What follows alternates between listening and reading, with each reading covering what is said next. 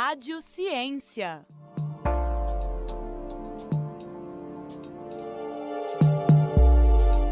Olá, bem-vindos ao Rádio Ciência. Meu nome é Glaucio Santos, sou jornalista e pedagogo e vou entrevistar a autora do artigo Por uma Pedagogia da Notícia: O Conceito de Comunicação em Paulo Freire. O trabalho foi publicado em 2018 pela revista FUMEC e traz importantes informações sobre o cenário contemporâneo de emergente propagação das fake news, a partir da revisitação do conceito de comunicação proposto pelo educador brasileiro Paulo Freire. Antes de começar, vamos conhecer nossa entrevistada. Hoje contamos com a presença da doutora em Educação pela PUC Minas e mestre em Comunicação e jornalista pela UFMG, professora Cláudia Chaves Fonseca. Professora Cláudia, seja muito bem-vinda e obrigado por aceitar o nosso convite. Em seu artigo por uma pedagogia da notícia, o conceito de comunicação em Paulo Freire, a senhora explica que as fake news se distinguem por pelo menos três motivos: ordem de produção, velocidade de alcance, falta de restrição e controle. Gostaria que a senhora explicasse esses conceitos para a gente para início da conversa. As fake news, elas se distinguem por pelo menos três motivos: ordem de produção, velocidade de alcance, falta de restrição e controle. Boatos e maledicências sempre existiram, né? Em várias etapas da história da humanidade, a gente viu esses fenômenos acontecendo e eles são bem documentados em artigos históricos. O que distingue o fenômeno da fake news é o fato de ser feito com certo método, um certo cálculo, uma velocidade imensa em virtude das mídias sociais e ainda uma certa falta de restrição e controle. Esse último ponto já é objeto de estudo e de ação de políticas públicas e privadas. Empresas e governos estão cada vez mais preocupados com o alcance e a velocidade das fake news. A senhora cita a pesquisadora norte-americana Claire Wardlow quando afirma que as fake news são apenas uma dimensão de um problema muito mais abrangente.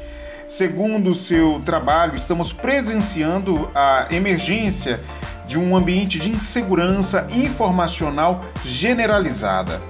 Professora Cláudia, quais são os impactos deste ecossistema de desinformação apontado pela pesquisadora norte-americana?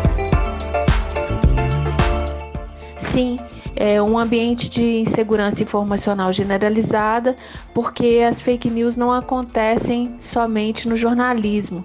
Você tem todo um ecossistema que envolve publicidade, que envolve mídias sociais, que envolve os, as conversas interpessoais, que vão de alguma maneira divulgando né, informações e outros tipos de mensagens que não são exatamente verdadeiras ou correspondentes né, ao verdadeiro.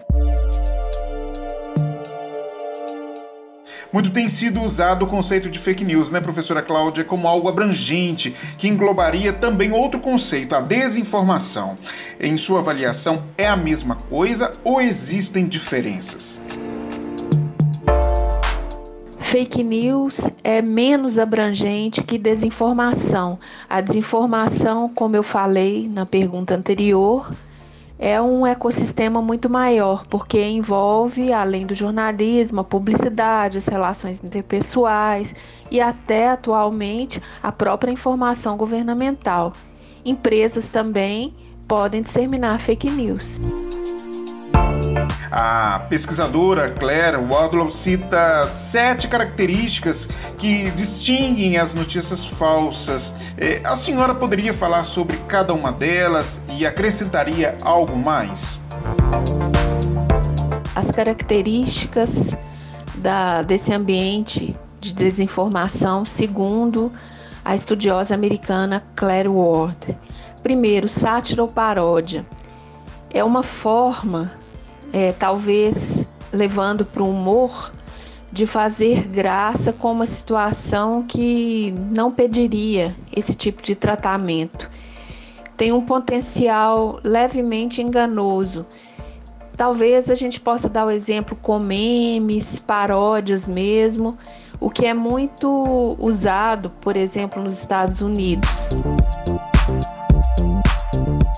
Agora falando, professora Cláudia, um pouco do patrono da educação brasileira, o educador Paulo Freire. Que contribuições a obra de Freire tem a oferecer para a discussão sobre fake news e desinformação? Obviamente que Paulo Freire faleceu em 1997 e não viveu esta época nossa agora e nem poderia imaginar um fenômeno como esse. No entanto, ele nos deixou vários conceitos como de comunicação dialógica, que nos ajudam a pensar na questão da informação e da comunicação. É importante lembrar sempre que Paulo Freire afirmou que comunicação é um processo, uma ação de mão dupla. Não existe transmissão. A transmissão ela é sempre agressiva, ela é sempre opressora. A comunicação sim é emancipadora. Professora Cláudia, aproveito para perguntar à senhora que contribuição também a pedagogia da comunicação pode oferecer para o combate às fake news e à desinformação.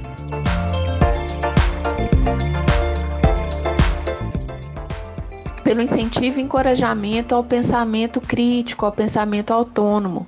É importante que as escolas, as empresas, as famílias, todos os ambientes sociais, de alguma maneira, se preocupem e se eduquem para a ética da informação.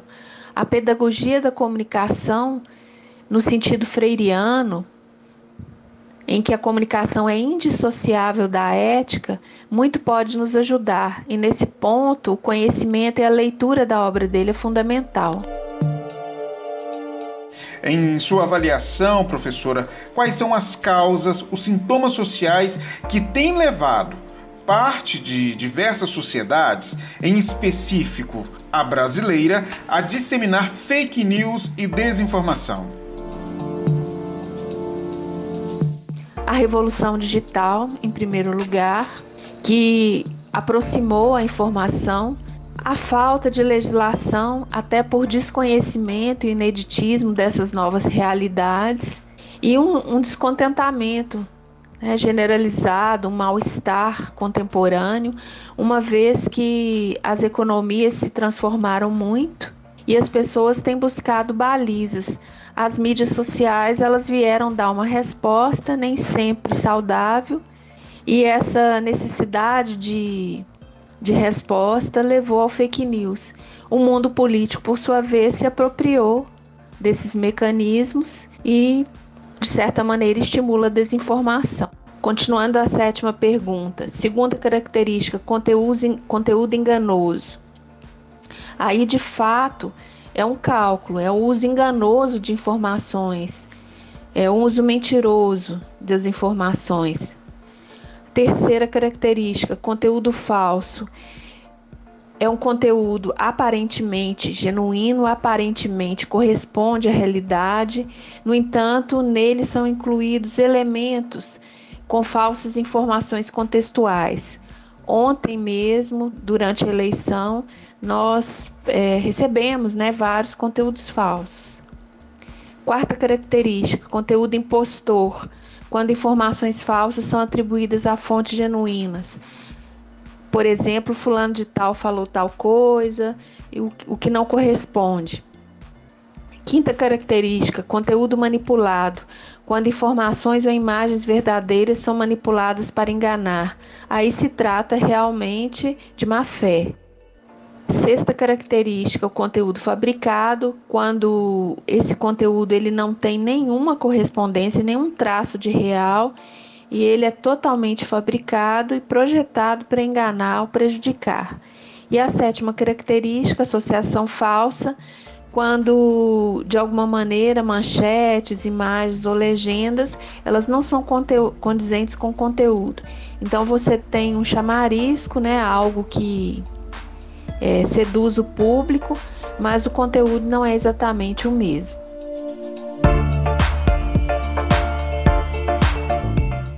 Professora Cláudia Chaves Fonseca, agradecemos novamente a sua participação neste episódio do Rádio Ciência. E para você que nos ouviu, acompanhe as produções da Rádio FOP Educativa por meio do nosso site radio.fop.br. E também lá nas redes sociais. Nosso Instagram é @radiofop e no Facebook apenas Rádio FOP nos principais tocadores de podcast, procure por o Fopcast. Até mais! Rádio FOP Educativa 106.3 FM